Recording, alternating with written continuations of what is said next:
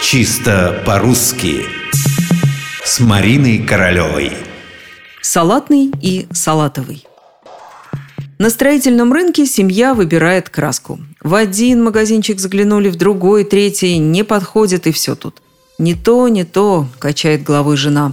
Муж еле скрывает раздражение. «Да объясни толком, что мы ищем. Смотри, сколько здесь разных красок. Неужели ни одна не годится?» «Нет, не годится», – разводит она руками. «Нужна такая светленькая, нежная, салатная такая». «Какая?» «Салатная», – повторяет жена, – «такая зелененькая». Кажется, про цвет говорят все-таки иначе – салатовый. Осталось только разобраться, а правильное ли это ощущение.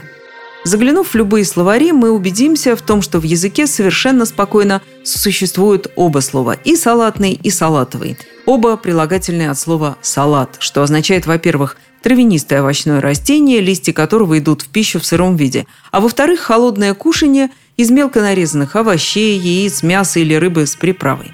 Я, как многие, привыкла думать, что цвет бывает только салатовым, то есть бледно-зеленым цвета листьев салата, что краска для стен салатовая, что машина салатового цвета, плащ салатовый. В моем представлении салатные могли быть листья, приправы, да еще тарелки, тарелки для салата. Но словари считают иначе. Между салатовой и салатной никакой разницы – Сошлюсь на толковый словарь под редакцией Шведовой и комплексный словарь современного русского языка. Салатный и салатовый – одно и то же. Так что не верьте в данном случае своим ощущениям. Цвет может быть салатным.